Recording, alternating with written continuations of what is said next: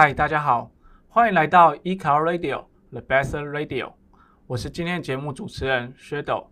原本这礼拜跟下礼拜的 Podcast 呢，我们计划是要来介绍 IoT 的应用场景以及案例分享。但是因为上周呢，有台湾微软与 IT Home 联合主办的这个 DevDesk Asia 的活动，那因此呢，我们决定在这边小小的插队一下，那赶快的将这次活动的第一手资讯整理给大家知道。那 DevDesk Asia 这是一个什么样的活动呢？这个活动呢又叫做亚太技术年会。那它是从二零一六年开始举办的。那它的举办频率呢是一年一度，而且会在每年的夏天，然后在台湾进行举办。那今年呢，二零二一年已经是第六届了。那它是由这个台湾经济部工业局来引导，并且由台湾微软以及 IT Home 来联合主办。那时程呢是有长达三天的技术分享的一个活动，那同时呢，它也是微软总部每年在亚洲唯一一场的 DevDesk 技术分享会。那今年因为疫情的关系呢，所以也是采取线上进行的方式。那活动内容呢，主要是由微软的官方或者是企业的合作伙伴来介绍如何去使用微软的产品。那并且分享了企业实际使用的这个应用场景以及应用的案例。Dave Days 长达三天的议程呢，它的内容其实非常的丰富。那前前后后加起来的 session 呢，有总共有超过四十个以上。每个 session 呢，大约落在三十到四十分钟之间。那并且呢，各自有各自要探讨的议题。而这些议题呢，有大有小，从基本的 IT 概念说明到产品跟服务的介绍。还有这个企业实际应用的案例分享，最后甚至有这个 hands-on lab 跟 demo 的逐步教学等等。那内容呢，可以说是包山包海，那大多也都是跟技术相关的。乍看之下呢，这些议题好像很多很杂，但是在 session 的编排上面呢，我们其实可以发现有一定的逻辑。那我们大概将这个时程如果切成早上跟下午来看的话呢，总共三天的时程就可以切出六个时段来。其实呢，Microsoft 在这个每个时段上面的编排呢，都有一个明确的主题方向。那像是第一天早上的这个主题方向呢，就是落在 Microsoft Teams 这个商业软体上面。那这些 session 呢，从这个疫情时代的需求开始说起，那 recall 到这个 Teams 当初被开发出来的核心概念，那以及介绍了呢一些比较新的功能跟实务的应用。最后有一些 hands-on lab 跟 demo 的教学呢，其实散落在这个三天大大小小的 session 之内。而时辰来到了第一天下午呢，主轴也逐渐的转到 Microsoft 的 Azure 这个公有云平台上面。那这边的 session 呢，主要是透过四大主题来介绍云端的一些解决方案。而这四大主题呢，就是我们近几年来比较夯、比较常听到的，呃，像是数据分析、机器学习。人工智慧跟 IoT 物联网这样的一个主题，那在 Azure 平台上面呢，其实都可以呃针对这四大主题呢，找到相对应的服务跟串接的方式呢，来建立一个专属的解决方案的一个架构。而第二天早上呢，这边呃 Session 介绍了一个特殊的专有名词，叫做 Metaverse。那 Metaverse 呢，主要是由 Meta 跟 Universe 这两个英文单字呢拼凑而成的一个全新的单字。那它的概念呢，就是透过去模拟真实世界，然后来建立一个虚拟宇宙的这样的一个世界出来。那它的好处呢，就是可以让我们在这个虚拟世界里面呢，去实现更有临场感的监控，或者呢是透过虚拟实境的概念呢，去做到一个测试的效果，或者是风险评估等等。而在实践上面呢，Microsoft 这边也介绍了怎么透过 Azure Digital Twins 数位双声张的服务呢，来达成 Metaverse 的概念，以及去展现呢，呃，怎么去应用在这个实际的产业上面。而第二天下午呢，这个主轴呢转到了治安议题上面。那在治安议题上面呢，这边主要针对的是两个我们近几年来比较重视的治安议题。那第一个呢，就是云端的治安攻防。而第二个呢，就是强调这个所谓的零信任架构的重要性。那什么是零信任的架构呢？也就是说呢，在我们现代的应用程式的开发上面呢，是有很多不同的程式码跟 API 来进行串接。那在串接上面呢，每一个流程都会有所谓的身份验证的问题。而这个零信任架构呢，就是希望在这个每个串接的环节上面呢，是使用零信任的基础来做验证，那避免了任何一个环节被这个骇客有机可乘。那另外，在这个治安议程进行的同时呢，呃，另外一边也有这个 Teams 跟 Power Platform 串接相关的 Hands-on Lab 议程，然后在同时进行。而时间来到了第三天早上呢，这边 Microsoft 开始强调呃产品的互通性。那这边呢，主要是针对 Office、Exchange Server、SQL Server 这三个产品呢，来介绍微软产品在串接以及部署上面的高资源性以及高灵活性。最后时间来到第三天下午，那主轴呢也转到了所谓的产业的数位转型。那在数位转型上面呢，这边从三个核心重点，也就是怎么去收集资料、怎么分析资料，以及怎么利用这些资料呢，来对我们产业产生一些价值，这样的概念呢，带出一些呃 Microsoft 的产品。那最后呢，是透过介绍几个呃在产业上面的一些实际的应用。那主要呢聚焦在两个产业上面，呃，分别就是制造业跟医疗业。那以上呢，就是这三天主要的议程跟六大主题的简单介绍。三天的活动下来呢，其实不难看出微软在今年技术上面的两大焦点。那第一个焦点呢，就是 Teams 这个商务软体。那因应这个 COVID-19 疫情的影响呢，其实很多的企业在这一两年之间呢，都断断续续的在实施 Work from Home 这样的工作机制。那员工在家里上班呢，在这样的条件之下呢，必须不断的去使用远距离的会议。或者呢，是需要跟这个同事们在线上进行共同开发的工作。那这些工作的背景呢，就让 Teams 被大量的使用，产生了很多这个使用者。那也让 Microsoft Teams 它的核心概念呢，重新的被重视。Microsoft Teams 它一开始在被开发的时候呢，就是打算设计出一个可以成为一站式的综合工作平台。为了达成这个目标呢，Microsoft 它不是去找很多的工程师，然后来不断强化 Teams 这个软体的功能，而是呢去提供很多的串接的选择，透过这样的方式呢，来让使用者不断去强化自己的这个综合工作平台，然后打造出一个客制化的统一的平台，然后来管理使用者很多不同的系统跟界面。那例如呢，它就可以用来串接近几年很多企业正在使用的这个 ERP 系统，像是 SAP 或 Salesforce。那这样的 ERP 系统串到 Teams 上面来之后呢，使用者可以直接在 Teams 的这个软体的视窗里面呢，直接去操作这个 ERP 系统。那除了呃 Built-in 的应用程式之外呢，Teams 也提供客制化的应用程式的方式呢，让使用者自行开发应用程式串接到 Teams 上面来。那这边呢，就会带到微软今年主要要推的这个产品线，叫做 Power Platform。那 Power Platform 的核心呢，就是用这个低程式码或者是无程式码的这个方式呢，来开发一个应用程式或者是一个自动化的工作流程。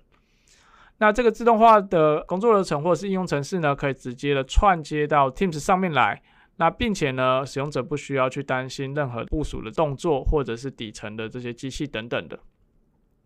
那如果呢，你还呃，不知道这个 Power Platform 包含哪些工具的话呢，这边就快速的介绍一下。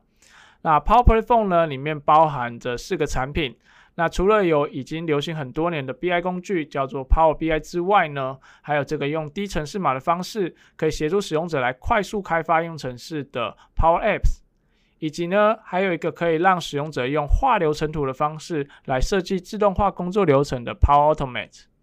最后呢，还有 Power Virtual Agent 这个产品呢，主要是用来让使用者开发以及测试这个聊天机器人的工具。那这些工具的开发结果呢，都可以直接串接到 Teams 上面来。那在实际应用的展现呢，这些 Session，呃，Teams 的 s 相关 Session 呢，展现了很多这个实际的应用。那像是呢，可以用 Power Automate 来建立一个内部的审核流程。那这个审核的需求就会去通知这个相关的审核人员来进行审核，使用者可以直接在上面进行这个 approve 或是 reject 的审核。那不同的审核结果呢，也会触发不同的工作流程。那另外，Power Virtual Agent 呢，可以用来设计一个自动回答问题的 QA 机器人。那在这个疫情时代呢，很多的这个新进员工可能找不到人去问公司的内部流程。那就可以透过这个呃自动回答问题的 QA 机器人呢，来帮我们处理回答问题的需求。那另外，在这个疫情期间共同开发上面呢，可能需要呃这个 Devas 的这个工具来帮我们协助进行这个共同开发。那 Teams 呢也支援去串接很多不同的 Devas 的工具，那可以帮我们把这个专案进度或者是 CI/CD 执行流程的这些状态呢显示在这个 Teams 上面。最后呢，在这个三天的呃议程之中呢，其实有很多的 demo 跟 hands-on lab 呢，都是跟 Power Platform 串接 Teams 相关的。那这边印象比较深刻的呢，就是在第二天的下午有两个 hands-on lab，一个呢是用这个 Power Automate 去建立一个企业内部电脑采购的一个应用程式。那在这个应用程式里面呢，使用者可以去自己选择要采购的这个电脑设备，然后呢去发出这个采购申请，最后呢去串接 Power Automate，然后呢来建立一个审核流程，来让主管进行审核。那第二个 Hands-on Lab 呢，是透过这个 Microsoft Forms 呢来设计一个问卷，来让客户去填满意度的回馈。那在填满意度回馈的时候呢，有许多的可以设计许多选项，像是满意、不满意、非常不满意等等这样的选项。当这个使用者如果填到不满意这样的选项的时候呢，我们可能就要针对这个客户来进行高度关注，或者是事后的一个寻访，来问客户说为什么对我们的服务不满意。那这边呢，就可以去针对不满意的问卷呢，来做一个额外的通知。那这就是两个这个 Hands-on Lab 从开发到最后串接到 Teams 上面的步骤说明。那最后总结一下 Teams 这个呃商务软体，那它在后疫情时代的需求呢，带给我们很大的方便。那甚至很多的企业其实已经对 Teams 呢产生一定的依赖性。那 Teams 的核心价值里面呢，目标是为了打造一站式的综合工作平台。那它在这样的目标之下呢，其实也展现了 Teams 这个软体它的一个高资源性以及高可塑性。而第二个技术上面的焦点呢，就是 focus 在我们的 Azure IoT。在第一天下午呢，Microsoft 这边介绍了一个 Azure 上面的新服务，叫做 Azure Percept。那这个服务呢，其实是结合软体跟硬体的服务。那它是透过贩卖专用的这个 IoT 设备，那这个设备呢，可以直接的来跟 Azure 的 IoT 云端服务直接进行串接。在使用的步骤上面呢，当然使用者必须要先去购买这个硬体设备，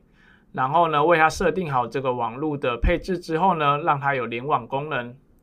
之后呢，就可以跟我们的 Azure 的这个 IoT Hub 来进行串接。串接之后呢，A 九就可以直接跟设备来进行沟通。这时我们就可以去使用 Azure Percept Studio 这个新的服务呢，来进行开发。那或者呢，我们可以透过 Azure Percept Studio 呢，这个服务它上面已经有一些现成的 AI 模组呢，可以直接的部署到这个硬体设备上面。那目前提供的一些现成的模组呢，有像是呃语音助理啊，或者是视觉辨识等等的。那除了介绍这个服务之外呢，也有展示一个硬体设备。叫做 Azure Percept DK，那这个是由 ASUS 开发的一个呃 IoT 装置。那这个装置呢，主要分为三个部分，也就是说呢，它的硬体有分为呃三个配件这样。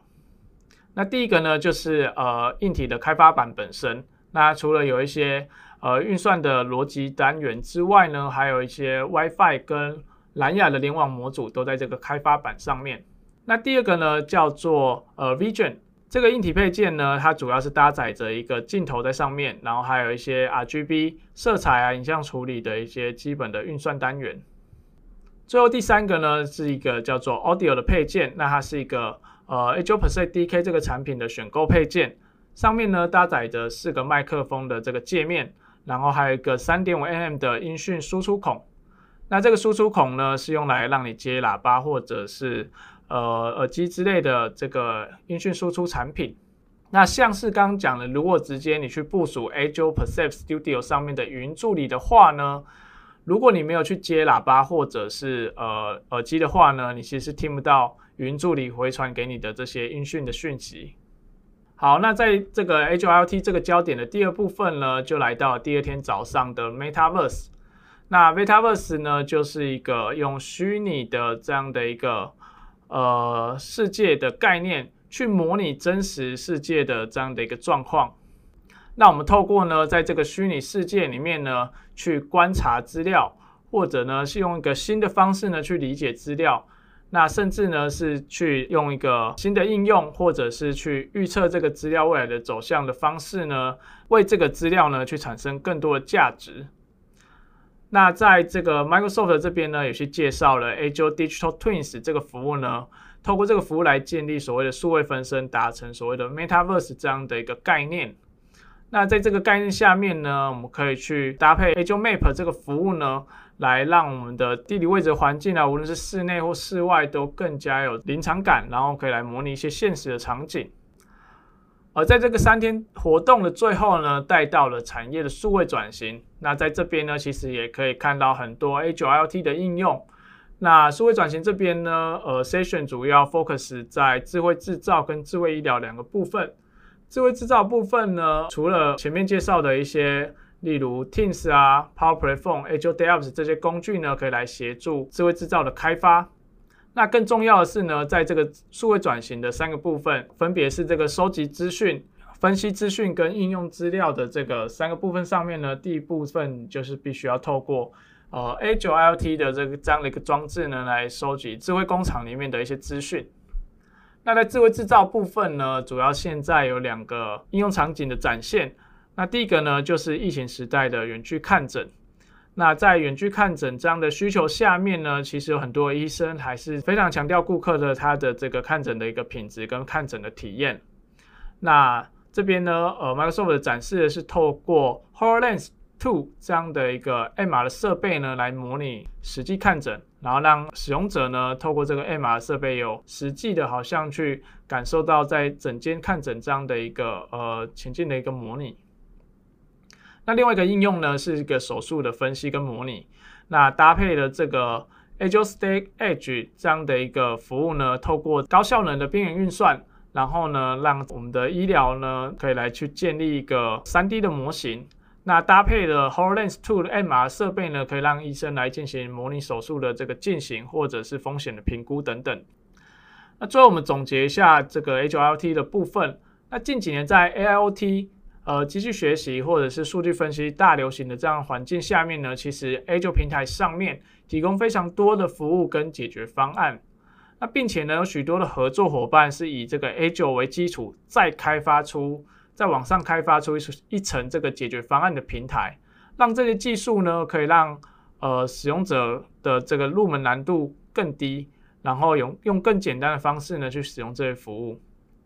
而活动最后呢，收尾在这个智慧医疗上面，那我们也看到这个智慧医疗的运用跟进步，也可以来看到这个 Microsoft 它如何透过这个产品来改善人类的生活。